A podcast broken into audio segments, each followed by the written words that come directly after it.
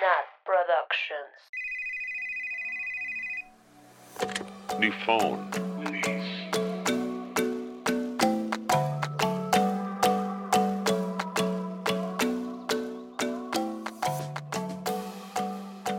Bienvenidos a su podcast favoritísimo, a su intro favorita de Ivanito Bebé. Esto es New Phone Hooties. Ah, no, solo New Phone, solo New Phone. Y yo, no, no, no, no, no. Corte, corte. Amigas, no pueden hablar hasta que las presente. Esto fue una fe de ratas. Estoy con mis amigas Nat Hola. y Mitch. Hola.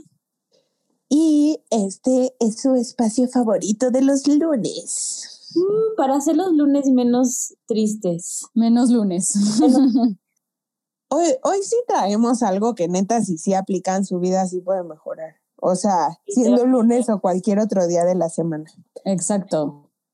Pero no coman ansias, ahorita lo diremos más adelante. Bueno, primero vamos a comenzar con que nos cuenten el chisme de la semana y luego ya vendrá la semblanza de la gran invitada de hoy, que nada más así como cliffhanger para que se queden. Su capítulo es uno de los best sellers, bueno, de, del top 10 de la temporada 1. Los más escuchados. Aquí en New Phone nos encanta volver a invitar a las superestrellas del pasado, pero bueno, de eso hablaremos más tarde. ¿Cómo estuvo su semana, amigas? Ay, amigos, la mía es súper tranquila. Bueno, vacunaron a mis abuelos, lo cual estoy muy feliz. Arriba la vacuna. Aquí no queremos a antivacunas. Y, y como estuvo muy llena de trabajo y sin cosas interesantes que hacer, solo les recomiendo que vean una película en, en Netflix que se llama I Care a Lot. Está muy buena y, Ah, y sí, véanla. yo he oído que está muy buena. Güey, me encantó. Sí, Mi a mí mamá es una. Grinch de las películas, o sea, de todas dice así de, esto es lo más imbécil que he visto, y la puse a Ujú. verla y la entretuvo un buen. O sea, es de esas que como que no te dejan distraerte porque hay como un giro y un giro y un giro, yo también la recomiendo. Y sale sí. Eiza González, Lola era hace una vez, pero ya pinteadísima. Sí, Que me pase pero el número de su cirujano, ayuda. La dejó excelente. Mis un congratulations. glow up así. Pero sí, véanla y hashtag Free Britney porque justo eso le está pasando a Britney. Yo me indigné más, yo así de Britney no puede hacer nada con ella misma. Pero a mí pues, me, me impresionó que neta las actrices, tanto Eiza como la güera desgraciada, que ya van a ver porque le digo güera desgraciada, en la publicidad de la película, o sea, como que en la película sientes mucha empatía por una viejita que le quitan los derechos. Ajá.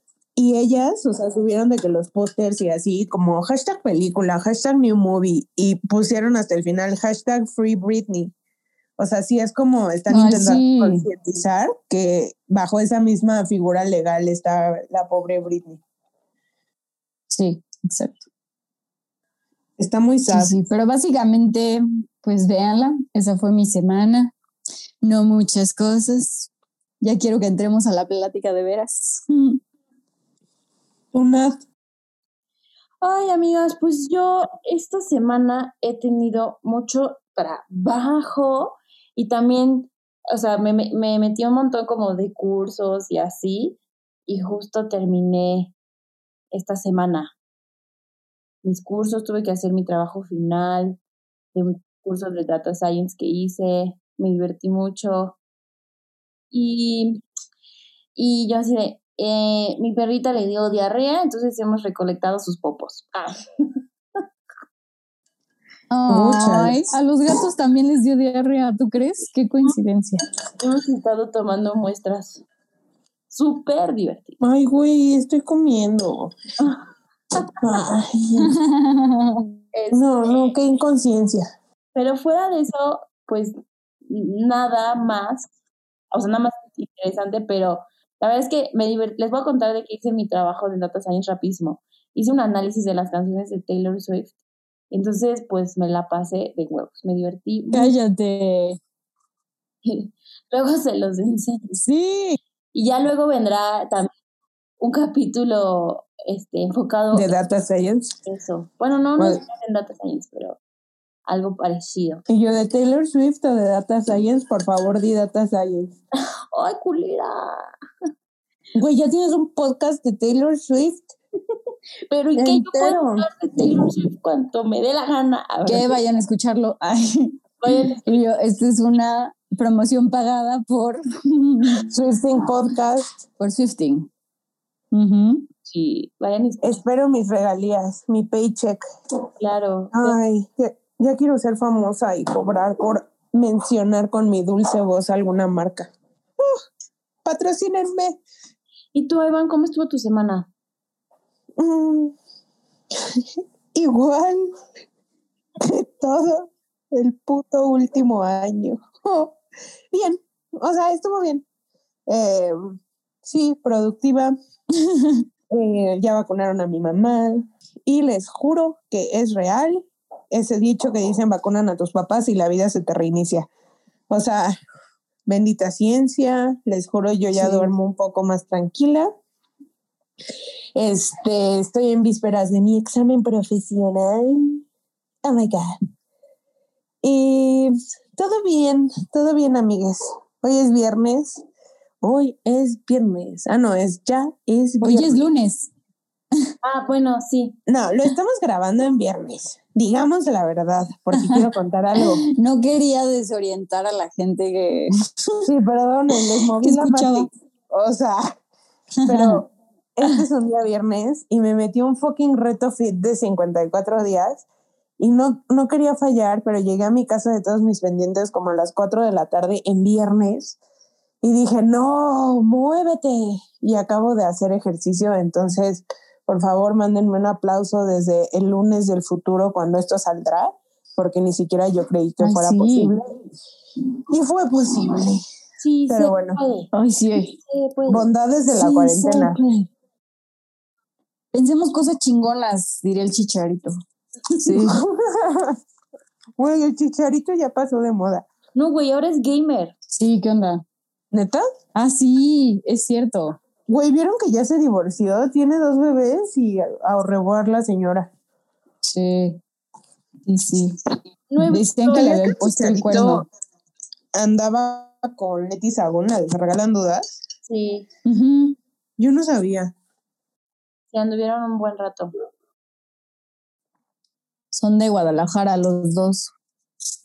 Pero bueno, amigas, sin, sin más por el momento, porque ya les tenemos una conversación súper padre planeada, les vamos a revelar el invitado, la invitada especial de este capítulo. Pues es eh, para los antiguos fans de New Phone, para los que nos han seguido desde siempre, pues va a ser una colaboración repetida, pero ha sido de nuestros capítulos más exitosos, donde la gente más ha aprendido y más les ha gustado. Entonces, decidimos empezar con dos pies derechos esta tercera temporada.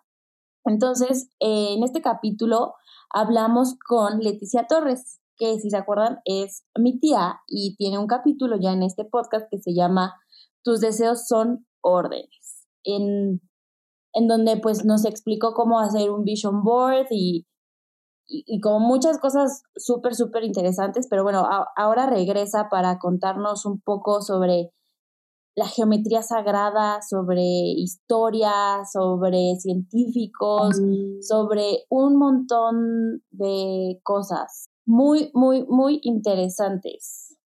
Para mí fue una conversación que neta me voló la cabeza. O sea, como que empecé a escuchar y dije, como no, yo soy una niña ignorante de esto, no lo puedo relacionar con nada, pues bueno.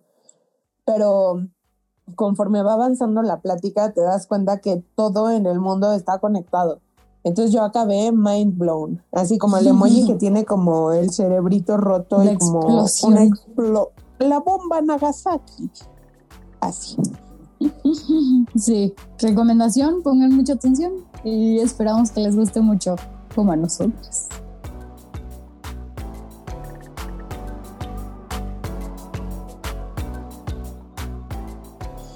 Y pues como les contamos, estamos aquí con mi tía, la famosísima tía de Nat, Leti, que estuvo en de los primeritos capítulos de New Phone, donde nos habló sobre el Vision Board. Y la verdad es que ha sido uno de los capítulos que a la gente más le ha servido y de los que hemos recibido más feedback después de ya casi tres años que salió ese episodio, pues hemos recibido un montón de feedback, un montón de gente hizo su vision board, yo y mi mamá hicimos nuestro vision board, de verdad que fue así como un shift en nuestras vidas.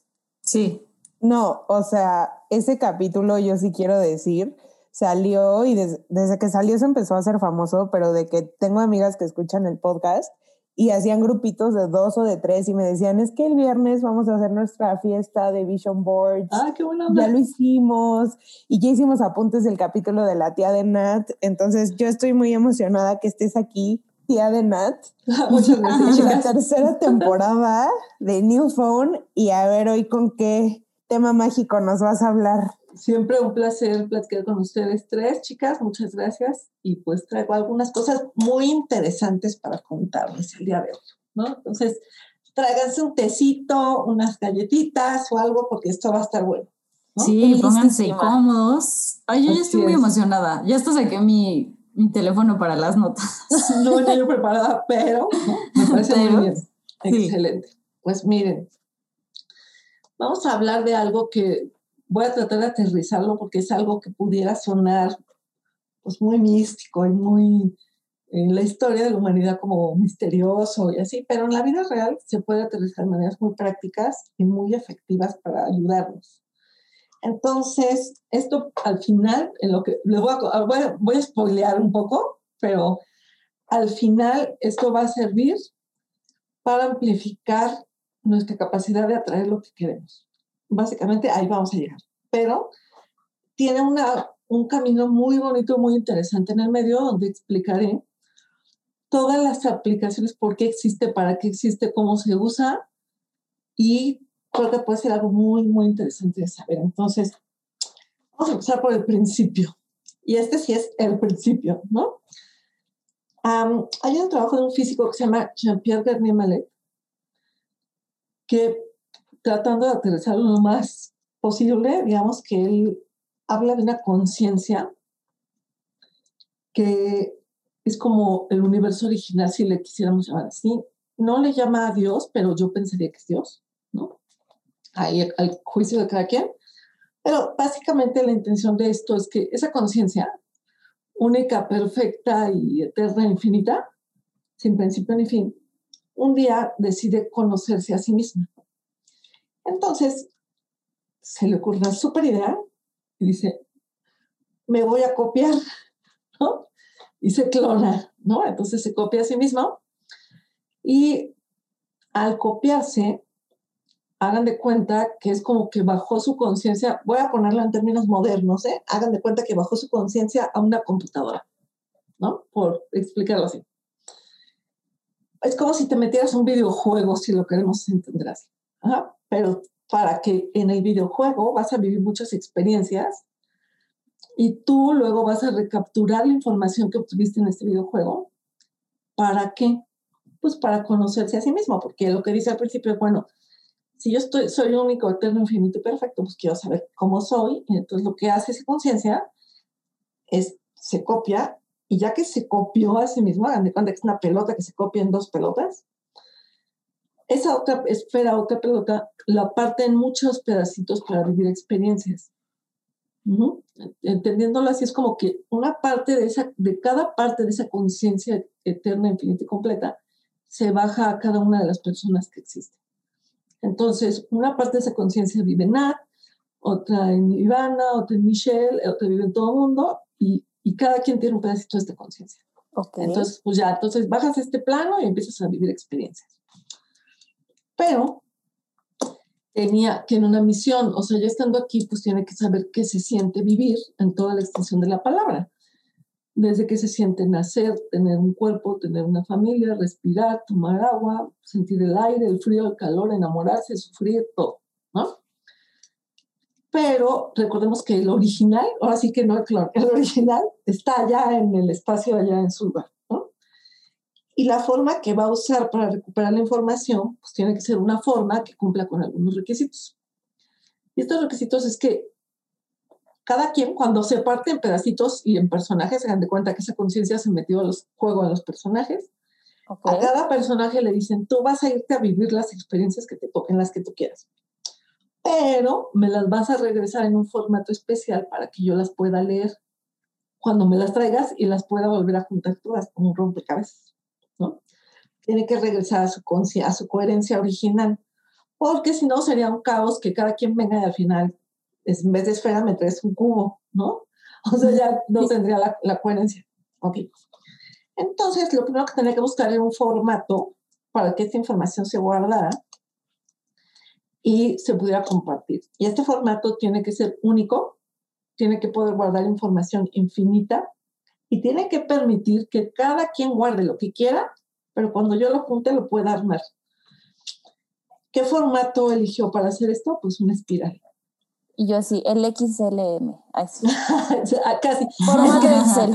Es que, es que exactamente, estás captando la idea perfecto. Mira, ¿qué pasaría si alguien me graba la información en Word, otro en PDF, uno en Excel, uno en PeopleSoft, otro en whatever? Cuando lo regresen yo no los podría juntar porque cada quien tiene distinta forma de leerlo. Eso no serviría, ¿ok? Entonces, este ser que se, se mandó a este plano a vivir experiencias y las va a recuperar, pues necesita que la información se pueda complementar, juntar y leer, ¿no? Y aquí la espiral es una forma perfecta para hacer eso. Porque imagínate que cada quien es un, es un Excel, pero es espiral, ¿no? Entonces cada quien tiene una espiral, que es como un caracol, y ahí me vas a guardar la información que tú vas a vivir. Entonces, el campo electromagnético de cada persona, si tú lo pudieras ver alrededor tuyo, es una espiral.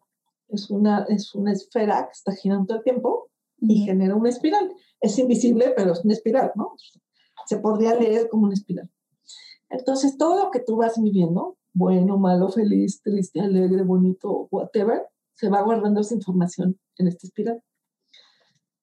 Y pues así, esta forma tiene una, una finalidad importante y es que puede hacerse la espiral infinitamente grande hacia arriba o hacia abajo. No, o sea, no tiene límite, puedes grabar toda la información que tú quieras. Y podrías empatar la información de todas las personas unos con otros, la podrías em-, embonar y no se perdería la información. Al contrario, se podría ser complementaria. ¿no? Ok. A raíz de esto, muchísimas investigaciones para entender cómo se configura el universo. Muchos científicos a lo largo de los siglos, Newton, Einstein, todos los, todo el mundo tratando de entender cómo opera la información en el mundo físico, ¿no? Y a raíz de esto hay algunas cosas muy interesantes que entender. Por esto se le empezó a llamar geometría sagrada, porque esto lo empezaron a estudiar antes las personas que tenían el conocimiento, tenían acceso a la información, pues era la gente que estudiaba religiones hace muchos siglos, ¿no? La iglesia. Entonces ellos, como se dedicaban a lo sagrado, pues es geometría y sagrada. ¿okay? básicamente se dan cuenta que este patrón de la espiral se repetía en todo. Y de hecho, no sé si conocen la flor de la vida, que es una esfera con varias esferas dentro. Sí. Sí. Esta flor de la vida, a su vez, es una espiral, compuesta de muchas espirales, ¿no? y está pintado en muchos templos, en muchas iglesias, en muchas cosas, y ahorita vamos a llegar a tratar de irlo haciendo muy aterrizado nuevamente, ¿no? Bueno, por ahí de los años 70 hay un físico americano que se llama Dan Winter que empieza a estudiar estas espirales y se empieza a dar cuenta de algo. La espiral aplica para todo, o sea, todas las figuras físicas, todo se guarda en una espiral. Pero, por ejemplo, de acuerdo a los mayas, también el tema invisible se guarda en una espiral, es decir, el tiempo, el tiempo parece ser una espiral, ¿no? Y Dan Winter, un científico que empieza a investigar esto, se da cuenta de que en realidad la espiral va desde el ADN, nuestros ADN son espirales, hasta la música y otros fenómenos. Entonces, a partir de un aparato que se llama Heart Toner, que él empezó a hacer para medir frecuencias cardíacas junto con frecuencias cerebrales, empecé a hacer experimentos y se da cuenta de una cosa, cada vez que una persona tiene una emoción y al mismo tiempo le sacan un electrocardiograma, hagan de cuenta un electroencefalograma y un electrocardiograma al mismo tiempo. Si las emociones son bonitas, la gráfica que va a sacar este electrocardiograma tiene unos picos y unas distancias que son musicales. Okay. Entonces tú ahí vas a, a, estas distancias van a hacer literalmente una escala musical como si tú pintaras do, re, mi, fa, sol, la, si, do. Entonces, primer hallazgo importante medido. Cuando tienes ideas armónicas y bonitas, con emociones armónicas y bonitas, la espiral se hace perfecta. ¿Mm? Esto permite que tu campo electromagnético se amplifique y entonces puedes atraer las cosas mejor. Esto es muy importante. Retomando la, la idea del, del De la ley de vision board, atracción. ¿no? De la Así ley es. de atracción. Ahora, hay cosas padrísimas, por ejemplo, cuando alguien ve algo que le gusta, sus pupilas, las pupilas, se vuelven espirales perfectas. Oh. Ajá, y se puede Pues- medir. O sea, hay métricas de los ojos donde se ve cuando te ves al, ves al que te gusta, estás enamorada, tú lo ves y la espiral en los ojos se hace. Uy, yo viendo a Taylor Swift. Cuando hay, cuando hay algo que no te gusta o que es desarmónico, se puede volver cuadrado la, la pupila. Por eso cuando alguien te ve con mala onda, tú luego, luego también percibes que te está viendo feo. Porque su mirada no es armónica, luego, luego la espiral se deshizo. Sí, se Ok, siente. sí, sí, sí. Sí. Entonces, algo importante aquí entender es que entonces el universo está hecho para esta armonía, para que todo lo que se va a guardar en la espiral pues, sea armónico, ¿no? Y esta armonía nos permita amplificar las ideas y atraer cosas y así. Am, aquí hay un estudio interesante al respecto de esto y es que también Dan Winter se percata que en personas que tienen situaciones muy tristes, que han pasado situaciones sé, graves, guerras, pleitos muy fuertes, problemas de sociales, de hambre, o lo que sea, que sea feo y triste y que ha sido algo muy grave para esa familia o esa persona, las espirales se deshacen porque cuando toman las, las medidas del electrocardiograma y el electroencefalograma, no, las distancias que se grafican no son armónicas, entonces ya no pinta una espiral, o sea, en vez de que haga la espiral así bonita, la va deshaciendo, ¿no?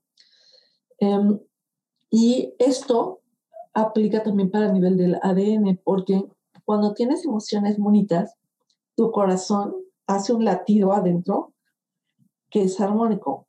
El corazón tiene siete músculos y estos músculos, cuando estás feliz, se aprietan literalmente entre ellos de tal manera que ese ruido que hace tu, tu pulsación cardíaca es una espiral y hace un sonido armónico, bonito, de que estás contento, ¿no? Ujú. Cuando estás triste, este sonido ya no suena igual. Ajá. Pero este sonido tiene otra finalidad. Llega por adentro de tu cuerpo a todas las células de tu cuerpo y hace que todas tus células y todo tu ADN se armonicen o desarmonicen de acuerdo a esta emoción. Si tú estás triste o te sientes mal, tu, tu corazón ya no hace música, digamos. Entonces lo que hace es que tus- tu ADN y todo se empieza a deshacer. Bueno, no deshacer, pero sí, ya no hace la espiral bien hecha, ¿no? Ok. Eso está súper triste. Ajá, y- exacto. Y cuando estás feliz, tu ADN se super enrolla, literal se hace la espiral bonita, bien hechicita, cerradita, así como la pasta esta que es de tornillo, así, ¿no? Sí. Ajá. Sí, sí, contagia a todo, a todo tu cuerpo. Es correcto, pero fíjate qué importante es esto. La gente que está triste durante periodos prolongados de tiempo, generaciones de problemas de tristeza, la- el ADN se va deshaciendo y hay unos pegamentos que tiene dentro del ADN que se van deshaciendo porque ya no sabe tocar, ya su corazón no hace música. Entonces la- el ADN se va deshaciendo. Lo que pasa es que esa, esa gente, aparte de que empiezan a tener muchas enfermedades, ya no tienen hijos. Ok. Ajá.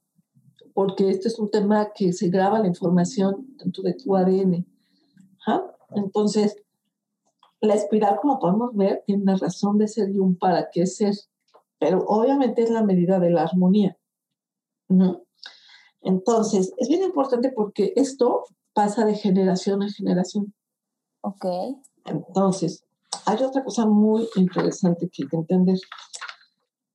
Este ser conciencia perfecta que creó esto que, que se copió y se mandó a vivir las experiencias, ¿no? Hagan de cuenta que hay como una pared invisible entre el mundo visible y el invisible, si lo quisiéramos ver así. Y cada segundo, microsegundo, millonésimo segundo, no sé, la información de lo que tú estás viviendo aquí viaja a través de los de tus electrones o tus todas las partículas atómicas del cuerpo. Cada vez que un electrón gira hace una espiral también de luz y esta espiral lleva la información de lo que estás viviendo al otro plano. De hecho, si tuvieras un átomo en tamaño grande, tú podrías ver que es como una pelotita y tiene electrones, ¿no? Cada electrón, cada electrón está guardando en esta espiral la información de lo que tú estás viviendo. Por eso hoy todavía no podemos deshacernos y mandarnos en el espacio-tiempo y deshacerte aquí y aparecer en otro lado en una máquina, no puedes todavía, porque nada más vemos la mitad de la espiral el electrón cuando pasa por adelante tú ves dónde va girando, pero cuando va para la parte de atrás desaparece, no lo ves. Ok. Y no pueden predecir exactamente dónde va a salir, por lo tanto no te puedo deshacer y armarte en otro lado, porque no sé cómo gira del otro lado. Pero cada vez que hace eso, la información de lo que tú estás viviendo y sintiendo se está haciendo un respaldo en el original, ¿no? O sea, va, lleva la información de lo que te pasó, lo respalda y regresa. Ok. Pero tiene un truco. Solamente pasa la información que es armónica. O sea, las enchinadas. Así es. O sea, sí, haz de cuenta exactamente. Haz de cuenta que cuando echas agua en, una, en un lavabo y se ve cómo va haciendo la espiral, imagínate que la parte que tú ves es la parte visible, pero que por abajo del lavabo, cuando pasa el agua, hace otra espiral que va saliendo para abajo, ¿no? imagínate que cada cosa que te pasa solamente pasa la armónica, es decir, suponte que cada experiencia bonita es una canica, una pelotita. Esa pelotita pasaría perfecto a través de la espiral, pasaría en, el centro y saldría del otro lado perfecta. Esa, la información que es bonita y de cosas buenas y bellas y armónicas es la que va a viajar hacia el original para hacer el respaldo de lo que pasa. Okay. La que no, la que no, no pasa. Se queda hasta que aprenda a armonizarse. Ok. Oh. Ok, ok. Entonces, todo el tiempo, todo el tiempo estás teniendo un pequeño respaldo de lo que te va pasando. Pero a, mitad de tu vida tienes un gran respaldo de lo que te va pasando. Y ahí es donde hablan los, los, de la crisis de los 40 o de los 30 o de whatever, porque a la mitad de la vida vas a tener que hacer como un gran respaldo de la información de tu vida. Ok. Y lo que va a pasar es que todas las experiencias que no sean bonitas, armónicas, buenas, felices, no van a pasar. Ahí las pero, pero van a intentar pasar y van a ocasionar una crisis. Siempre. Bueno, no siempre. Si ya eres una persona elevada, pues igual pasan puras cosas chidas y ya van a pasar super cool, sin bronca, sin problema, bien, ¿no? ¿Qué pasa? Que todo lo que tú no puedas armonizar cuando venga este periodo de respaldo, pues va a doler, ¿no? porque depende de qué tipo de experiencia es, si es de dinero, si es de salud, si es de pareja, si es de desarrollo personal, cualquiera que sea la situación, va a tratar de pasar por el centro y no va a poder pasar. Entonces, esto no nada más se queda aquí, porque aquí es, todos vamos agarraditos de la mano. Entonces ocurre que en las familias el famoso árbol genealógico sí existe, ¿no? Entonces, si en una familia, vamos a pensar, en una familia de alguien, al bisabuelo lo secuestraron, vamos a pensar, ¿no? Y la vivió muy mal y sufrió mucho y no tenía cómo zafarse de ese tema porque no entendía cómo, cómo tenía que vivir esa experiencia y, y fue una cosa muy terrible y sufrió mucho. Igual cuando él muera, si él para esa fecha que él muere, él pudo perdonar y limpiar esto y armonizarlo, cuando tenga que pasar al otro plano, se va en paz y se, ya la experiencia la terminó. Pero si no lo puede hacer, la va a heredar a alguien de su familia. Ok. Y ese alguien de su familia la va a tener que experimentar hasta, que, la, hasta que la pueda limpiar, arreglar, acomodar y entonces la pueda saltar hasta que sea armónica. ¿Eh? ¿Y lo van a secuestrar? Ojo, ojo, no, no necesariamente, No, no sí, es ojo, no necesariamente es que lo tienen que secuestrar, pero sí va a tener que vivir una experiencia donde esa energía, esa, esa información que se quedó ahí desarmónica, Ujú, se va a tener que confrontar de alguna manera hasta que la armonice. ujú. ¿eh? O sea, no con la Y misma puede- experiencia, pero los mismos sentimientos. Y pues. podría ser una experiencia igual, pero no necesariamente. O sea, no necesariamente tiene que ver mucho con cómo enfocas tú las cosas en la vida. Esto es bien importante ¿eh? porque todo mundo va a pasar una a la mitad de su vida. Una prueba. ¿De qué tipo?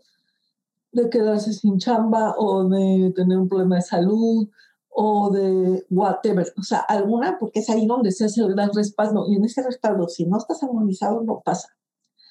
Pero ¿qué creen? No nada más le pasa a las personas, le pasa al planeta Tierra, le pasa a la humanidad, le pasa a la galaxia. todo. Nosotros ahora estamos pasando la mitad de la espiral como humanidad. Oh, o sea, es el COVID la prueba. Cada cierto tiempo se hace un, un gran respaldo de la información de lo que estamos viviendo Ok. Y el COVID es parte de nuestra prueba como humanidad de la información que habría que armonizar para pasarla del otro lado. Ay, Ujú. pues ya, yo ya aprendí. Yo paso, yo paso, si yo Ya, quiero, ya, ¿no? yo ya, de verdad, a mí ya me quedó claro. Oye, Leti, lo que te quería preguntar era, Sí. o sea, si esto es como se respalda de generación en generación, también esto tiene que ver un poco con la reencarnación, o sea, esas cosas que, digo, hay gente que cree, hay gente que no, de que tienes que vivir otra vida para superar lo que no pudiste en otra o... o Mira, sí. tipos. Ahí hay desde el samsara, las teorías budistas, los hinduistas, los asiáticos. No sé. Mi opinión personal es que si tú eres un ser infinito y perfecto, infinito y perfecto, pues te puedes aburrir mucho estando siempre en el mismo lugar, ¿no? Entonces, pues, y si te hiciste un super juego de alta definición, súper alta definición, donde tú puedes venir a vivir los personajes que quieras, el avatar que quieras, pues regresarías, ¿no? Yo lo haría. O sea, Sí.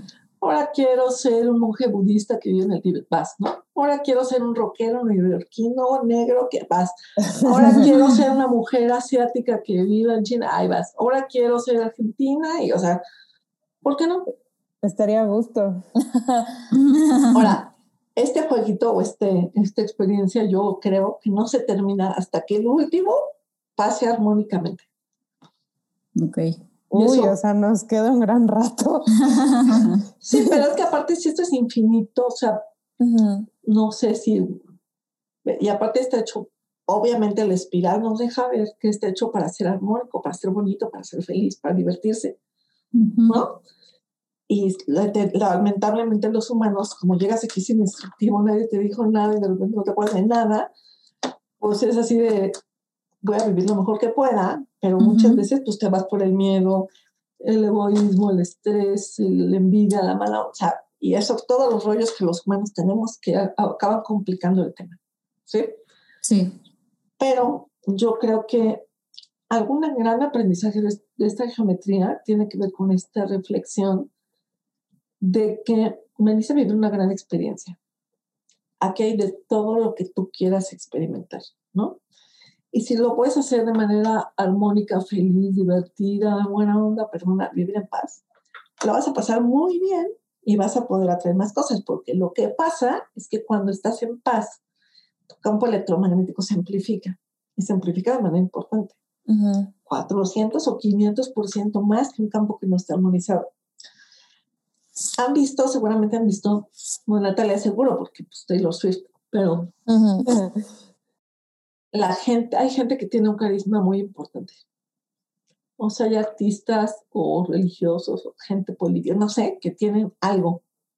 Y cuando los ves en persona, tienen un algo, un algo que los hace diferentes de Sí. los demás. Sí. ¿Ah? No, y tienen algo que cuando tú los ves, tú dices, wow, o sea, ¿qué tiene? Tiene algo sí, diferente. sí, como una luz. Ajá. Sí, Bueno, sí, sí. trabajan mucho su campo electromagnético.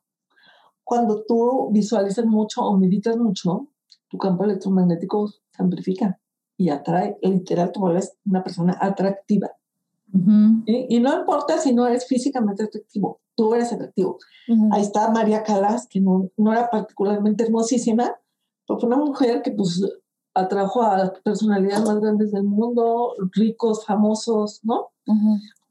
Porque trabajan esta parte de, de, estar en paz, de estar felices, de hacer lo que les gusta, la, esta realización, este brillo. Entonces, eso los hace unas personas muy atractivas, ¿no? Sí, y así como hay atractivos, hay el opuesto, ¿no? También hay personas que ves y dices, ¡ay, qué horror! Claro, porque los inarmónicos deshacen su espiral y tú puedes sentir que la espiral no es atractiva. Entonces, obviamente, cuando sientes que estás ahí, que una persona tiene una mala espiral, te alejas, ¿no? Hay una científica que se llama Elizabeth Blackburn, que ganó un premio Nobel de Medicina, que hizo un estudio a raíz de la meditación, porque cuando tú meditas, lo que pasa en tu cerebro es que aquieta y armoniza tus señales tu cuerpo, tus ideas, todo lo que sientes, ¿no? Entonces, estudió los efectos de esta meditación sobre tu ADN y encontró algo muy padre. El ADN es un cordoncito, bueno, ya se lo saben de la escuela, ¿no? Pero son estos espirales, como cordoncitos, ¿no? Que están compuestos por varios pares de, de, sustancias que con cada combinación se hace una persona distinta, básicamente la, secuenciación. Pero cada vez que se copia una célula, se copia el ADN para hacer una célula nueva, el ADN en los extremos tiene una cosa que se llama telómeros. Se ha descubierto que estos telómeros son los responsables del envejecimiento, porque cada vez que este telómero se copia y se reproduce, se va desgastando los las orillitas, los telómeros. Y esto hace que el cuerpo envejezca, se degraden los órganos, se hagan las arrugas, etcétera, etcétera, etcétera, ¿no? ¿Qué descubrió Elizabeth Blackburn? Que la gente que medita puede evitar que los telómeros se, desgasten. O sea, que podría ser la fuente de la eterna juventud, ¿no? Eso te iba a decir, qué maravilloso.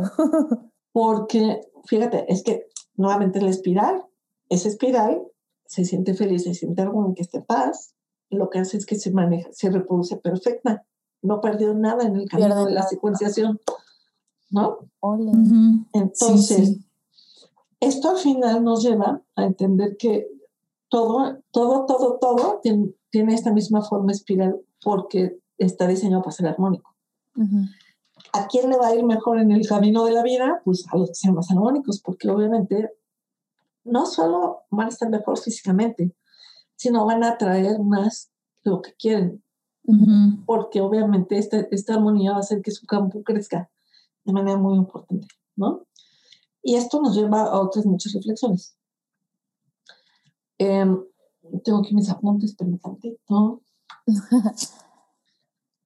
las estructuras de las cosas físicas.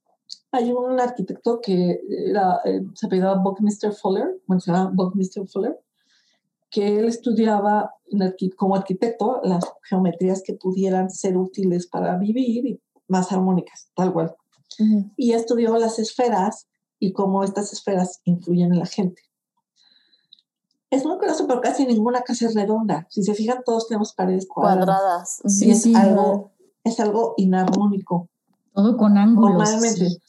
Exacto. Entonces, cuando alguien tú lo metes a vivir en un entorno que es esférico, la gente es más feliz, vive más en paz, tiene menos afecciones cardíacas, eh, en fin, vive mucho más tranquilo. entonces, sí, claro, entonces él empezó a estudiar estas formas para poder ayudar a que las casas o las construcciones fueran mucho más proclives a ayudar a la gente a tener una vida mejor, ¿no?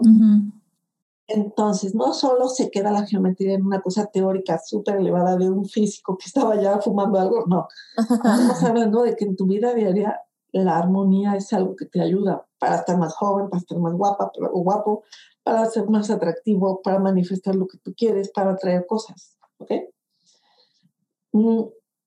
Mm, de aquí, los pueblos antiguos pues, lo tenían súper claro. O sea, de hecho, ustedes ven, por ejemplo, en la, en la ciudad vivir en China, ya ven que hay unos animales que son los perros.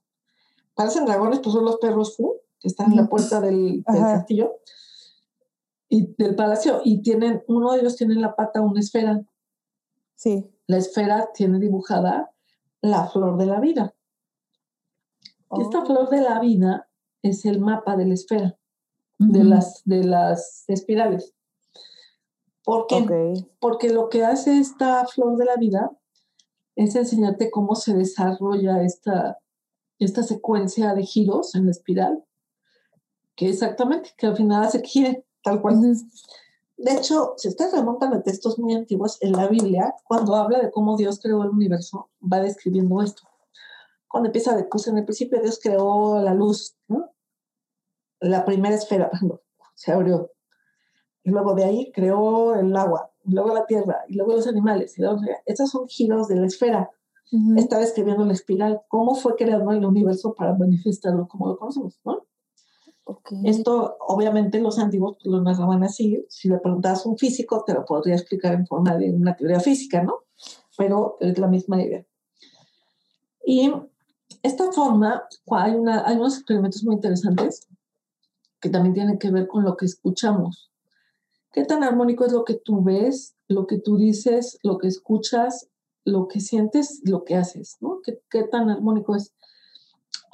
la gente que hace instrumentos musicales desde hace muchos siglos, los lauderos que hacen violines o guitarras, hace un experimento donde pones en una tabla de madera arena y luego, por, ahorita ya moderno, le pones una bocina. Cuando la bocina vibra, con cierta frecuencia, la arena hace figuras, con la pura vibración. Y todas las figuras bonitas tienden a ser espirales, ¿no? O sea, es más, los copos de nieve tienden a ser espirales porque lo que están haciendo es reflejar la belleza, la armonía del sonido. ¿Qué pasa si tú le pones a una persona todo el día una música linda? De algún modo le estás mandando una, una frecuencia poderosa para que se armonice. Sí, sí. Em, y aquí hablamos de que esto puede ir todavía más allá. Esto sí ya entra en otro campo, pero todos tenemos en nuestro cuerpo una esfera, que es nuestro campo electromagnético, que gira, que es una espiral, pero también tenemos este mapa de las esferas, es decir, como la flor de la vida, tenemos nuestras esferas alrededor, en el campo. Cuando meditas, depende de qué flor de la vida, qué esfera toques, es la frecuencia con la que te podrías conectar. Voy a tratar de explicarlo aterrizadamente, sería tú, imagínate cuando estás meditando, tú te, te imaginas a ti mismo girando en una esfera, por ejemplo. Ok. Si gira para la derecha, vas a traer una cosa. Si gira para la izquierda, vas a traer otra cosa. Si gira hacia arriba de ti y pasa por atrás, vas a abrir otro campo de otra cosa distinta. Si tú pudieras abrir la esfera yendo, no sé, imagínate que tu esfera primero gira hacia tu derecha arriba y luego pase hacia atrás y sube otra vez, abre otro campo. Esto que estudiaron pues ya los masones y los Rosacruz y otra gente, ¿para qué sirve? Por ejemplo, ¿han visto el logotipo de Audi? Sí. Es una secuencia de la, es una secuencia de la flor de la vida. Mm. Y, abre un, y abre un campo específico. no, sabía. Y eso abre un campo energético específico para ciertos fines. El, el, ¿Sí, Natalia? Ah, no, nada más, es que ahorita que estabas hablando de esto, me acordé de un libro que me recomendó mi mamá, porque en la hora de la cuarentena me obsesioné un poquito como con estas las teorías de, del tiempo y de la gravedad, de, o sea, del espacio, tiempo y gravedad, ¿no? Y, y bueno, yo en, en mis debrayes, pues me di cuenta que la gravedad, pues es, es más es más de lo que creemos, ¿no? O sea, la gravedad es así algo como súper guau, pero bueno, luego nos metemos en ese tema. Y mi mamá me recomendó un libro que se llama, no lo sé pronunciar, pero es Godel, Escher y Bach, un eterno y grácil bucle. bucle ah, sí, es la trenza dorada. Y entonces ahí, bueno, lo que me dijo mi mamá es que hablan de música, física y ciencia, como todo. Ah, pues justo. Espiral. Ahorita me cayó el 20. Excelente libro, por cierto. Sí. sí. Entonces, obviamente, ¿qué pasaría si yo te digo que esto que tienes en tu cuerpo, en tu esfera personal, puede abrir cualquier puerta en el universo? No. Si sabes, si sabes qué puerta quieres abrir, ¿no? Sí. Y, y como gira, porque esto aparte pues eran conocimientos ocultos que tenían ahí algunos celulitos que no era para el pueblo, nadie tiene que saber, o sea, entonces pero, por ejemplo, ¿has visto el logotipo de Mercedes-Benz? Sí. Al final es una esfera con tres cortes. Tiene tres esferas. Está apuntando a tres direcciones dentro de la flor de la vida. Claro, o sea, es un cacho de la flor de la vida. ¿Has visto el logotipo de Apple? Sí. Una esfera cortada con una esfera que es una manzana en cierto ángulo, ¿no? Ok, sí, sí, sí. El Rolex, la de Rolex, mismo caso. También. Sí. ¿eh? Y yo sí buscando marcas. Ah, claro, no es una casualidad que estén diseñadas así. Estos estos dibujos abren campos especiales de ciertas energías. Entonces, obviamente, tú puedes usarlo a tu favor. Por ejemplo, tú podrías dibujar un, ah, no sé, eh, puedes agarrar una hoja blanca y dibujar una esfera, escoger dentro de la combinación de la flor de la vida una que te guste Ujú. que es que te vibra a ti de una manera especial. La puedes dibujar y esa te puede servir para cuando medites, enfocarte en ella Ok. y abrir un campo para ver qué, qué trae. Por ejemplo, las mandalas serían Ajá. algo de ese estilo. Es correcto, porque el mandala efectivamente es una espiral y lo que hace es mapear en todos los planos de la flor de la vida una idea. Ajá. También los judíos lo trabajaban, a los judíos a través del tema de la cábala, tienen algo que se llama eh, los sefirot, que ellos dicen que todo el universo, todo lo que existe está sobre un árbol. Este árbol tiene varias esferas y cada una de ellas abre la belleza, el rigor, eh, lo terrenal, lo más espiritual, etcétera, etcétera, etcétera. Entonces, para moverte dentro de estos, estas esferas, pues ellos hacen también meditaciones y tiene que ver con esto que yo les estoy diciendo. Si tú sabes cuál esfera abre qué, tú podrías ma- manipularla a tu favor, ¿no? Ok. Ujú. Um, importante decir que todo lo que vayan a hacer es su meditación, porque seguramente no faltará el que ahorita va a decir, voy a meditar y voy a imaginar una esfera y voy a empezar a hacer. Sí, o sea, sí, sí, pero acuérdense siempre que lo hagan armónicamente, en paz y en luz, porque también si giras incorrectamente una esfera, es decir, con una energía, si vas de mala onda, por ejemplo, estás enojado, vas a meditar, puedes amplificar algo que no quieres. Ok. Entonces, no, tiene que estar todos tranquilos, felices y no, no, no. Siempre el, Con el buenas candado, vibras. el candado es la buena vibra. Si estás de buena vibra, ya estás del otro lado. Si no, O sea, pero puedes, pero entonces, ¿cómo le haces para, no sé, estas meditaciones que te sirven para cuando estás triste? O sea, como para cuando no sabes cómo canalizar esas cosas y volverlas a O estresado. Lo que pasa es que eso, tú no puedes, meditar es como manejar, no puedes irte a la sexta velocidad si vas, vienes de reversa. Entonces, tienes que ir subiendo poco a poco hasta llegar allá. ¿No? Ok. Entonces, antes de meterte a meditar si estás triste, no, lo que haría yo sería calmarte, tranquilizarte, empezar a oír una música tranquila, ah, un perfumito que te guste, una ropa que te agrade, ponte así en mood agradable y ya luego le vas subiendo y luego ya meditas. Ok, Porque si ok. tú de lo de que vienes down o mal o enojado y te metes a meditar, lo que vas a hacer es subirle el volumen a algo que no quieres Claro. y puede Ay, salir no, y peor. entonces, Ajá, entonces tienes que empezar de a poquitos, estar tranquilo, feliz y entonces ya te metes a la meditación. ¿no? El Dalai Lama dice que cuando tú meditas es como que le echas agua a un terreno baldío. ¿Qué va a crecer ahí? Pues lo que está en la tierra. Entonces, si lo que está en la tierra ahorita se enojó, va a crecer. ¿no? Entonces, mejor estar en paz para que esto no, no ocurra así, ¿no? Hay un experimento muy bueno, que seguramente ya lo conocen, que es eh, de Masaru Emoto, que tiene que ver con las formas del agua, Ah, sí. ¿no? Yo- Que a, a él siempre le habían dicho que el agua pues hacía formas de acuerdo a lo que pensaba, su emoción, y dijo, bueno, vamos a ver si es cierto.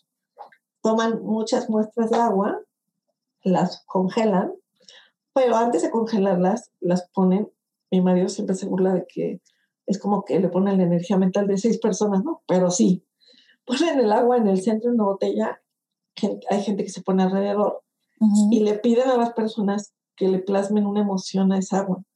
A ver, todos pónganse felices, felices, todos enojados, todo así. Bendíganla, maldíganla, etc. Y esa agua, cada agua, le graban, le escriben su emoción afuera, la congelan después de que la gente la intencionó y la guardan. Y después la descongelan. y van observando con un microscopio las partículas que hace esa agua. Y lo que descubren es que cuando le echas buena vibra al agua, las formas son bien bonitas. ¿no? Como. Hace cristales de copo de nieve. Ajá, Bueno, copo de nieve. pero cuando al agua le echan mala onda, odio, le tiran maldiciones, así, el agua no hace formas y se hace toda fea. así, ¿no? Entonces, esto es una reflexión importante porque si eso le pasa al agua, ¿qué nos pasa a nosotros con lo que pensamos? Sí, que somos de que tres cuartas partes de agua. Es correcto. Entonces, nuevamente pensamos, ¿los pensamientos que tengo son bonitos, son armónicos, me hacen feliz o no? Porque, pues aquí recordemos que nosotros somos los que podemos cambiar nuestro cuerpo, ¿no? Porque lo puedes cambiar, pero todo tiene que ver con cómo te visualizas. Y esto es algo importante, ¿no? Em, hablando ya de temas, cómo usar el- los campos de la geometría sagrada a nuestro favor, podemos amplificar nuestras señales. Por ejemplo, hay, hay lugares en el mundo de gente que estudia hasta hace muchos siglos y que están hechos para eso. Ejemplo, las iglesias, ¿no? Y no nomás las iglesias cristianas, sino las musulmanas, las budistas, etcétera. Habrán visto que muchas de ellas comparten el tema de las cúpulas. Y arriba de las cúpulas a veces tienen cruces o tienen este como las ermitas este, musulmanas, los, los templos que tienen este ¿cómo se llama esto? como obeliscos, ¿no?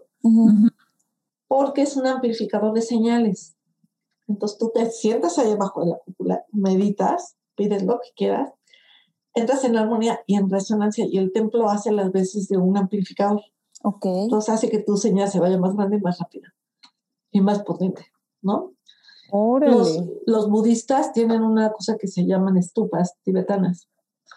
Las estupas son templos que tienen una base cuadrada, luego tiene una serie de, de como escaloncitos, luego tiene una parte circular y luego tiene como una antena dorada, literal, que da varios giros.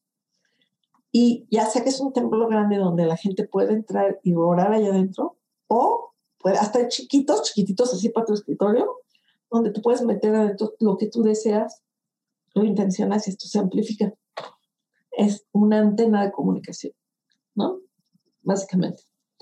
Y los obeliscos, por supuesto, o sea, los obeliscos Ujú. egipcios pues sirven para estos fines.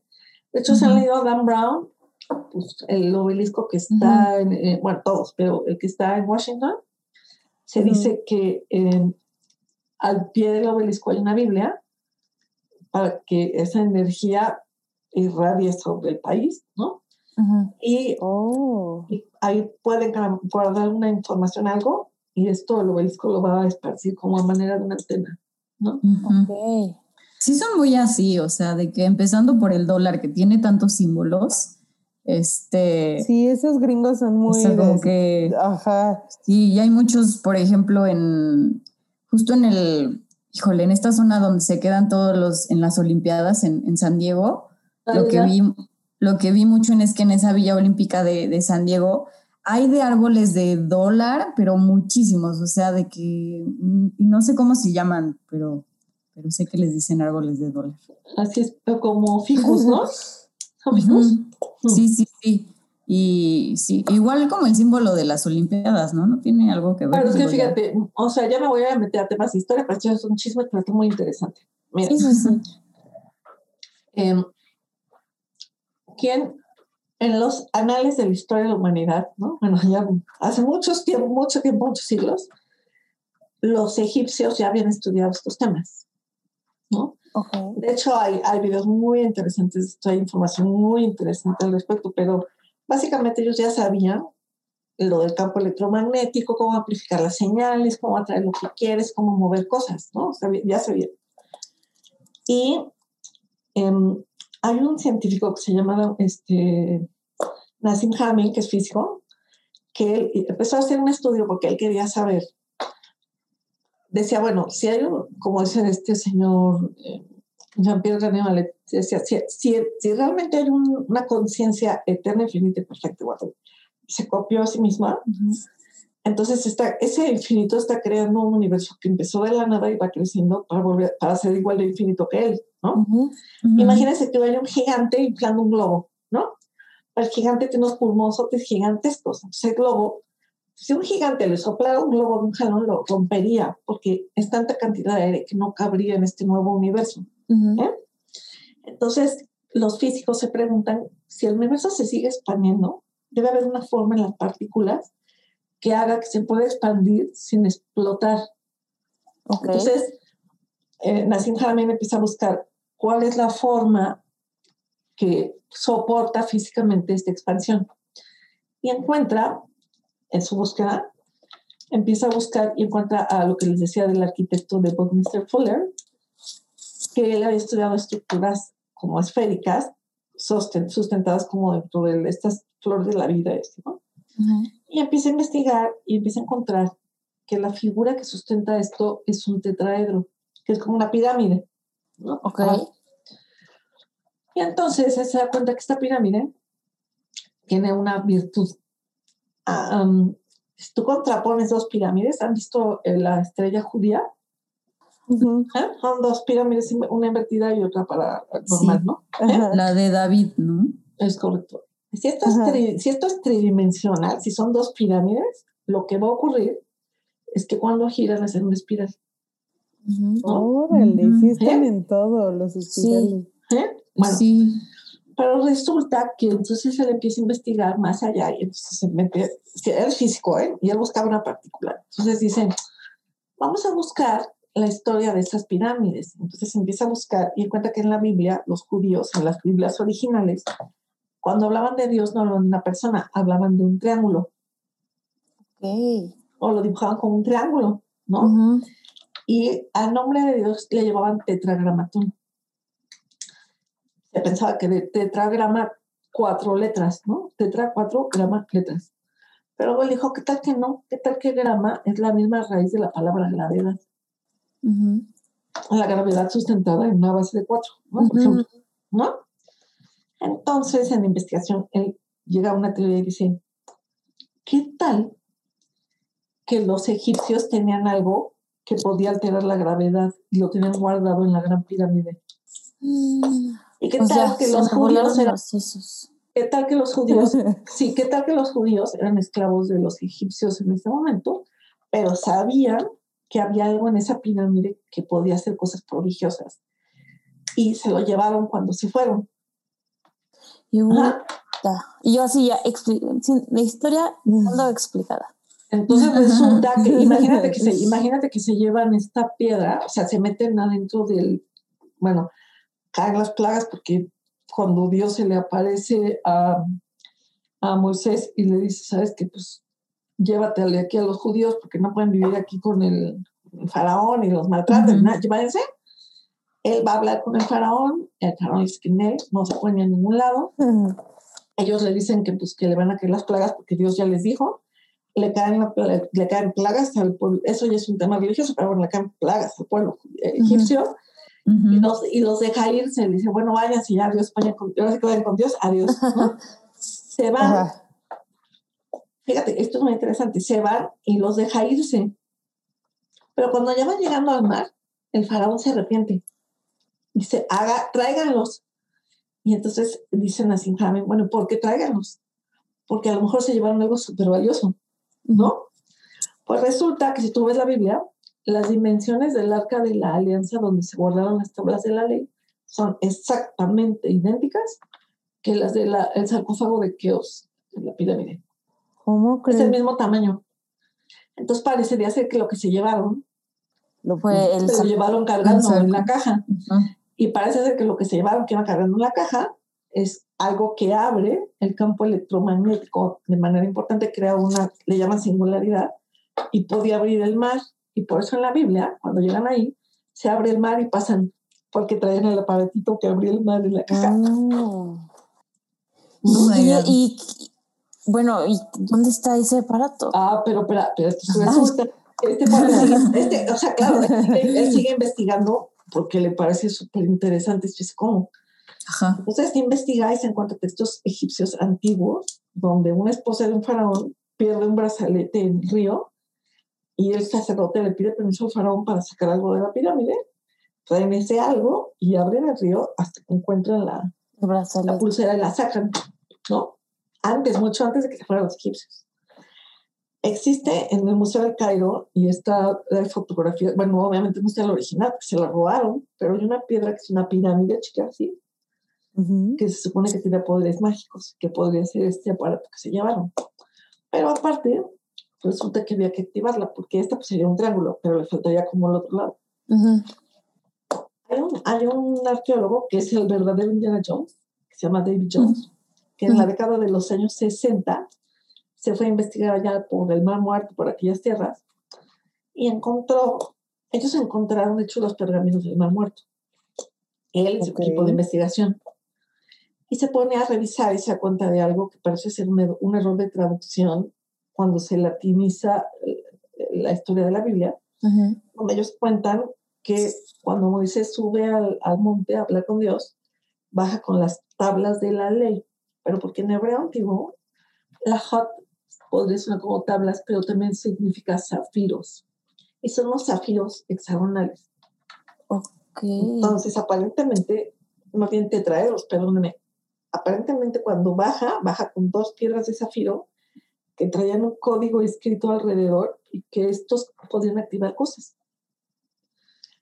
Recibe, no sé si algunas niñas de pura curiosidad se han puesto a leer el éxodo, pero el instructivo que le, el instructivo que le dan a Moisés de cómo tienen que hacer el templo y la casa, porque acuérdense que primero andaban errando por el desierto, entonces primero era un templo portátil, digamos, luego ya el gran templo donde tienen que poner las cosas, tiene unas descripciones así de tantos milímetros de tal a tal lado, de tal altura, de tal madera, con tal construcción. Entonces, ya estudiando esto con vista moderna, pues parece ser que lo que estaban haciendo es un lugar para poder depositar una, una herramienta y que no dañara a los demás cuando se le acercaban. Okay. si recuerdan en la Biblia decía que, que cuando iban en el desierto en el día, una columna de humo los alumbraba, les decía por dónde tenían que ir. O sea, aparentemente salía del arca de la alianza, o sea, salía de lo que venía dentro de la caja. Y de noche se prendió una columna de fuego, les decía por dónde. Ok. Pero también en la, esa parte de la Biblia dice que no cualquier persona se puede acercar a esa caja, porque te morías. O sea, el arca de la alianza no cualquiera se puede acercar porque te mueres. Y aquí ven una cosa importante con todo lo que estamos hablando. Dice que solo se pueden acercar al arca, al arca de la alianza los que son perfectamente puros de corazón. O sea, gente que está súper armónica, relajada, armonizada espiritualmente bien todo ¿Por qué? Un bebé. Pues porque aparente, o, ah, de hecho los sacerdotes que se supone cuidaban el arca eran seleccionados así específicamente quienes iban a ser. ¿Por qué? Porque yo creo que tu campo electromagnético choca con esa cosa lo amplifica y si no es armónico te mata. Te explota. Oh. Entonces, fíjate, es más, el traje del sumo sacerdote, que es el que se llama en la Biblia, que se acercaba al templo cuando entraban con esta arca, tenía que tener un montón de consideraciones, pero una muy importante es que en el faldón abajo tenía unos cascabelitos. Ok. Para cuando entrara, el arca escuchara que él venía entrando. ¿Cómo el arca va a escuchar a alguien? Pero así era. ¿Eh? Y si entraba alguien sin permiso, alguien que no tenía que estar ahí, se moría. El arca lo mataba. Porque amplificaba sus. Yo pienso que amplificaba sus frecuencias de manera, ¿no? Ahora, otra súper interesante. Pues resulta que sí existen las gemas del infinito, ¿no? Y yo sí. Avengers. Eso, eso existe porque ahí está. O sea, el, el sumo sacerdote del templo, que al final después ya se establecieron y crearon un templo y en ese templo se, ahí se guardó el arca y las tablas de la ley, todo. Este templo, eh, bueno, el sacerdote que cuidaba este templo todo tenía una, un pectoral en el cual venían unas piedras preciosas. Y cada piedra preciosa tenía unas letras atrás, grabadas. Dicen que era tan poderoso que al momento de pensar algo lo manifestaba luego. No cualquiera podía tener acceso a estas piedras, a estas gemas. Tenía que ser con una preparación. Pero aparentemente estas piedras activaban un código para hacer que el espiral se manifestara de manera inmediata. O sea, hay muchas teorías al respecto de eso. ¿Qué pasó en el tiempo? Pues pasó que aparentemente estos conocimientos no solo quedaron en la Biblia, sino también de parte de los egipcios, que recuerden que allá venía mucho tema, aparentemente lo escribieron en una tabla, que son las tablas, la tabla esmeralda, donde rescatan como qué era, cómo funcionaba, qué pasaba. Y de ahí se copia algunos libros, ¿no?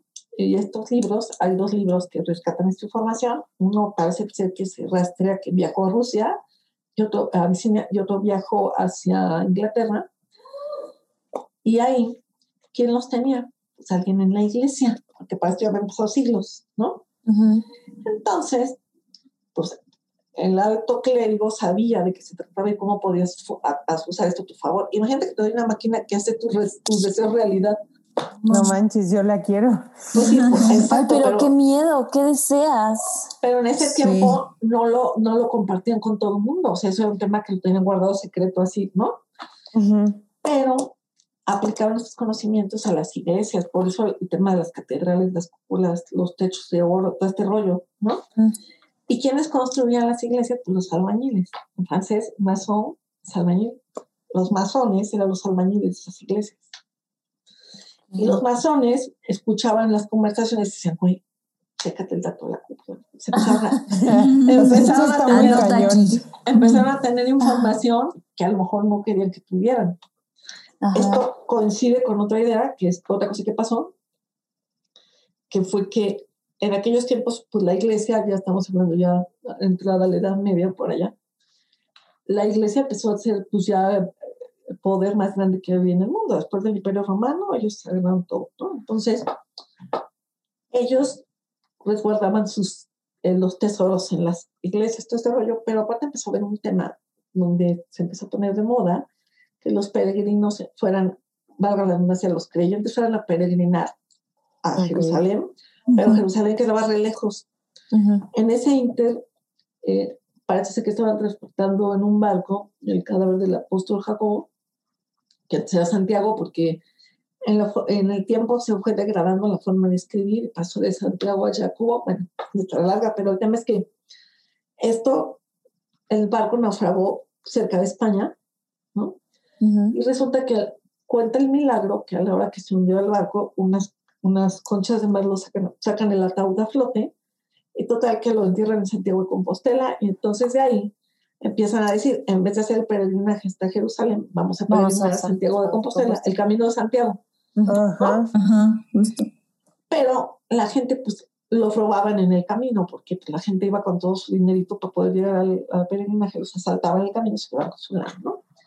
¿Y qué pasa? Que en ese inter a alguien en la iglesia se le ocurre una súper idea y se inventan el primer banco del mundo. ¿no? Ujú. Deja aquí tu dinerito en lo que te vas a peregrinar. Es correcto, déjame tu lana aquí en la iglesia y te doy un papelito firmado. Y cuando llegues a la iglesia donde vayas, le dices al padre, lo yo te lo pides. di, y el padre te lo va a dar el dinero de allá, y así ya lo manejamos. como Pero luego los ladrones dijeron, pues entonces hay que robar la iglesia, no hay que robarle a los peregrinos. Y entonces la iglesia necesitaba tener su policía bancaria. ¿Y quién era la policía bancaria? Pues los templarios, ¿no? Los Sí. templarios guardaban los tesoros de la iglesia. Pero como siempre también estaban ahí, junto con los masones, o sea, todo este rollo, ellos empiezan a escuchar todo el conocimiento que había allá adentro. Y entonces eso te da poder, que imagínate todo lo que empiezas a saber, dices, esto puede ser poderoso. ¿no? Sí, sí, sí. Y decide la iglesia pues acabar con ellos porque pues eran peligrosos. Entonces de ahí se hace todo el rollo de que los de eh, pues mandan matar a todos en un viernes 13, ¿no? Bueno, ya hacen el libro de los reyes malditos, que es más amplio, pero el tema es que este conocimiento viaja a través aparentemente de logias masónicas, Ujú. que al final pues se colocan en las presidencias del mundo. Sí. Sí, Por sí, eso sí. pues, los estadounidenses lo usan. Son. en Europa lo usan, usan muchos, es más, yo que nuestros presidentes, a todo el mundo les, esa gente les sabe esas cosas. Pero eso te podía parecer místico, mágico, ¿no? es como, como programa antiguo, mágico, cómico, musical, ¿no? en realidad puede ser que es una técnica que entienda los códigos, de cómo funciona este, esta dimensión y que la puedes usar a tu favor para manifestar lo que tú quieras, ¿no?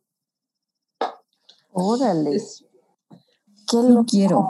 después de este mega viaje, ¿qué rescato yo? Que aparte de que tú te sientas bien, tengas bonitas ideas, armónicas, felices, amorosas, etcétera, Ujú.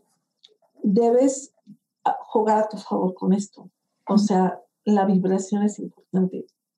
Puedes crear tus propios talismanes haciendo figuras armónicas que te gusten. Puedes eh, conseguir un colguije que te guste, por ejemplo, que sea armónico. Esto parece que no, pero es que esto irradia este campo. Puedes, este, no sé, ya la gente se ha ido a un templo budista, efectivamente, los mandalas, por ejemplo. Podrías hacerte una, una, estupa chiquita en tu cuarto para poner tus, lo que tú quieras pedir, lo puedes poner dentro y esto te va a ayudar a amplificarlo. Y obviamente meditar acerca de estas figuras. No es nada de mala idea que cuando tú medites te imagines dentro de una espiral y ahí depositas cosas bonitas porque la espiral las va a amplificar. Oh. Sí, sí, justo. Qué loco. Estoy así de que buscando espirales en todos lados. Es que o sea, a veces a lo mejor sí suena un poco como mágico o sacado de una película de ficción, pero les digo que últimamente que me he metido como a estudiar como el espacio, el tiempo, la gravedad y las matemáticas reflejan estos espirales. O sea, hay, hay un, el, de Fibonacci. Ajá, de Fibonacci. La, o sea, el, el simple, el pi, que lo conocemos todos, genera espirales, este, o sea, hay muchos, o sea, como que siento que las matemáticas intentan describir todas estas cosas que, que a lo mejor no podemos ver, pero, pero sí. podemos describir con ecuaciones. No sé, está loquísimo. Sí, pero aparte está bien padre, porque fíjate, no lo puedes describir a lo mejor, pero lo que me encanta de la espiral es que cada quien graba lo que quiere. Vamos a imaginar que es un Excel entonces, aquí tu Excel, haz lo que quieras. Ah, pues yo quiero poner música, adelante. Ah, pues yo quiero hacer fórmulas matemáticas, adelante. Yo quiero sacarle un screenshot, adelante, pero todos en Excel. Pero es un formato, por hacer la, la, la, analogía, es un formato que te permite hacer lo que tú quieras, lo que tú quieras, y guardarlo. Okay. Los, los budistas, gente, los hinduistas, le podrían llamar a esto tu tu archivo acásico, ¿no? tú, traes en tu aura grabada la información. que tú no puedes leer, no tenemos a lo mejor los mecanismos para leerla así, pero ahí está, ¿no? Y esta información pues viaja contigo. Y respondiendo a la pregunta de Mish de hace rato es, si puedes reencarnar, pues igual y sí. O sea, ¿por qué no? Y cuando viajas igual te llevas algo de información, ¿no? Sí. Porque, se que, porque esta información se queda en un, respaldo, en un gran respaldo de información y ahí está. Entonces, pues sí. Y una, yo una duda, todos estos pequeños respaldos de todos los seres del mundo y de las galaxias, o sea, se, se unen en algún punto, o sea, todos estamos, todo está unido, todo... Todo está conectado. Sí. Porque justamente parte de la idea de la espiral es precisamente que tu información y la información de, de los demás se pueden ensamblar. Sí.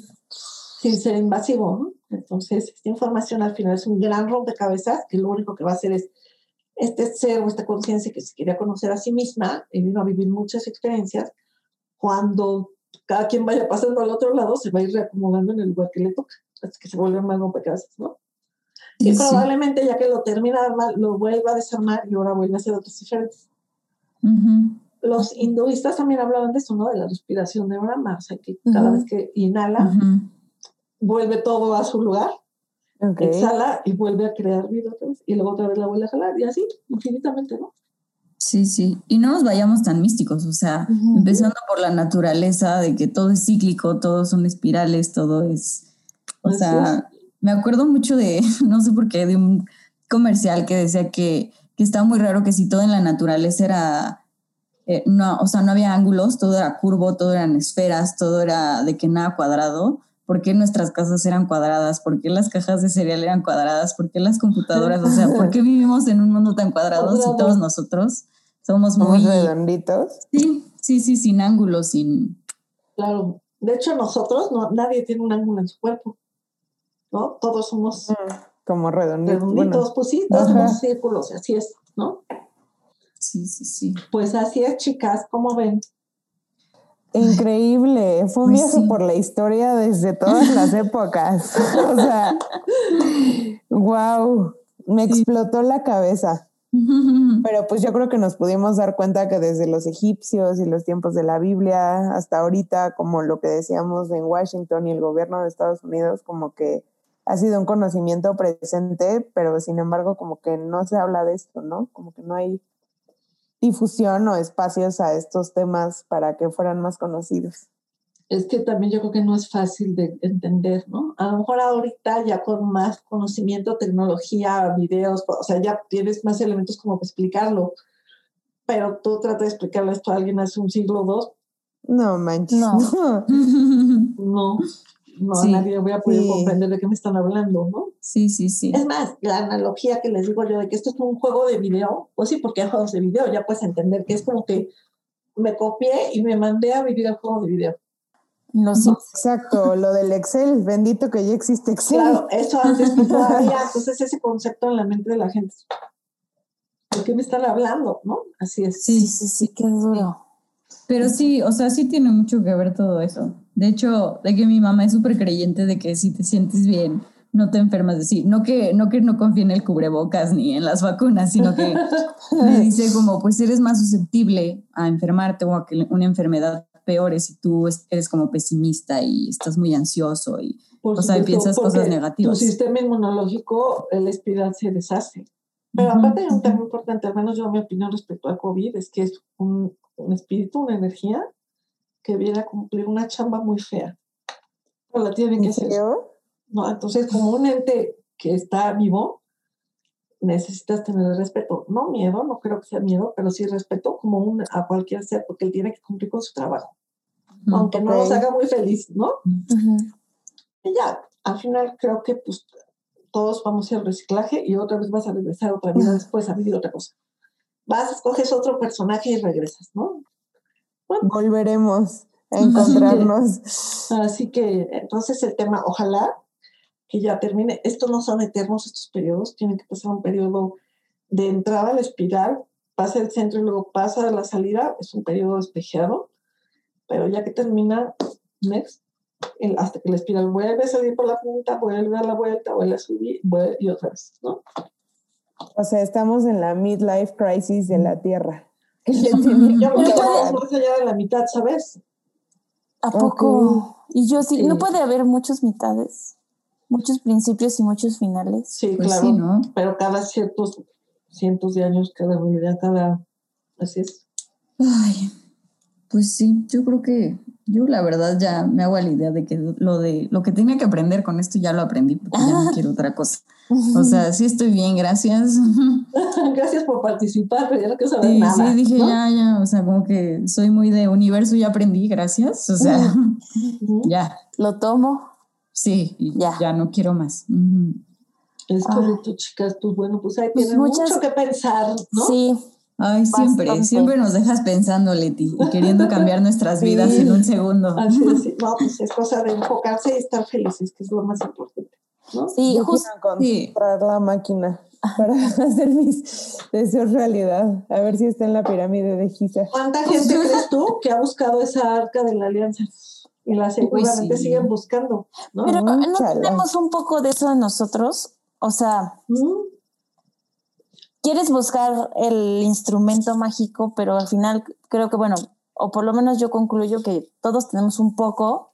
Mucho. O sea, Eh, esto es un eso. amplificador, pero tú lo tienes adentro y lo que vas a amplificar es lo que tú tengas adentro, ¿no? Sí. Sí, Entonces hay que trabajar. Por eso solamente se podían sacar al arca los que eran buenos de corazón. De hecho, en ¿Y los esas personas de- existen? Fíjate que en los, ¿Dónde instructivos están? de- no, en los instructivos del mar muerto aparecen los, los pergaminos, todos están hechos en papel, salvo uno que está hecho en cobre, el cobre más puro que existe, de metal obviamente, y que narra todo el instructivo para el que se tiene que acercar al arca de la alianza y narra cómo se tiene que bañar con cierto aceite, ponerse cierta tierra, hacer un montón de cosas, por lo que piensan que esta arca puede tener un tema radioactivo también. Órale. No cualquiera, Ay. no te lo pones tú, te acercas nada más y vas, ¿no? sí, sí, sí. Mm, Qué miedo. Ay, mm. Me encantan estos temas. Te dejan también. pensando y como que O sea, no sé, creo que, creo que aquí las que estamos aquí siempre hemos sido de la idea de que hay algo más, o sea, que no siempre es, nos quedemos con lo que vemos, ¿no? Y no me refiero a de que es que existen los unicornios, pero, No, o sea, como que sí hay cosas que no podemos ver en la naturaleza y que... y que no sabemos porque nadie te explicó. ¿no? Eso no estaba así al conocimiento público ni... Pero ahí está, ¿no? Sí, Sí. sí, sí, sí. ¿Cómo ven? Ay, Súper. me encantan esas pláticas. Súper interesante. Interesante. Qué bueno que les gustó, chicas. Sí, aparte, justo hoy mi abuelito nos mandó un mensaje que creo que se los voy a leer porque creo que va como con esto. Así me desperté con mi abuelo mandó un mensaje. Dice, hola familia, hace un grupo familiar. Me puso, hay que ver la vida con buena vibra. Pensamiento de hoy. Las cosas son como tienen que ser, no como tú quisieras que fueran. Ánimo y a seguir existiendo. Ay, Ay, qué bonito. sí. Bueno, tu abuelito ya comprendió todo. Sí, Pues sí. Pues sí, él, él dice que ya, que todavía tiene muchas ganas de vivir, pero que ya, ya, Ya comprendió todo. pues es que lo que tiene que ser va a ser, ¿no? Sí, inmediatamente después de esto me manda un mensaje, hija, ¿cu- ¿a dónde voy a la vacuna? Y yo, espérate, abuelo, apenas te acabo de regresar. ¿Sabes qué pasa? Que yo creo que, que este tema del COVID, como todo en la vida tiene su lado malo y su lado bueno. ¿Cómo ha hecho valorar cosas tan básicas de la vida que no haces caso? O sea, la gente que se ha curado de esto y que luego perdió el olfato. Oye, imagínate el gran tesoro que es perder tu olfato y no Sí, poder perfume, la comida, eh, no sé, a tu perro, de verdad, o sea, eh, la lluvia. Es un tema que no valoras siempre porque está, ¿no? Sí, sí, Sabor. de verdad que sí. Entonces- Sí te quitan como una parte de ti. es una memoria muy importante. Entonces, Yo lo que decía era como que me sentía en la nada un poco, porque no, o sea, como que no sentía las sensaciones de eso, ¿no? Del olor, de saborear. O sea, me sentía así como que, Perdida. ¿dónde estoy? Ajá, como que no había sentido de, de ubicación, no sé, algo muy raro. así es, una energía diferente, ¿no? Sí. Mira, pues ya gracias a Dios aquí estás, sana y salva y bien, ¿no? Y con Sí, sí. olor. Sí, la verdad es que fui un poco positiva y me calmé porque sí, dije, si me empiezo a estresar, más, yo me voy a crear más síntomas que, que tal vez y, no, y ¿no? muy afortunada porque la verdad es que pues no todo el mundo pasó por este camino también, ¿no? Sí, sí, claro, sí, sí, sí. Pero pues aquí hay algo que todavía tienes que hacer, así que adelante, ¿no? Sí. Ay, pues sí, muchas gracias, tía, por, por tu tiempo, por tu conocimiento. Sí. Gracias, chicas, cuídense mucho, siempre un placer saludarlas.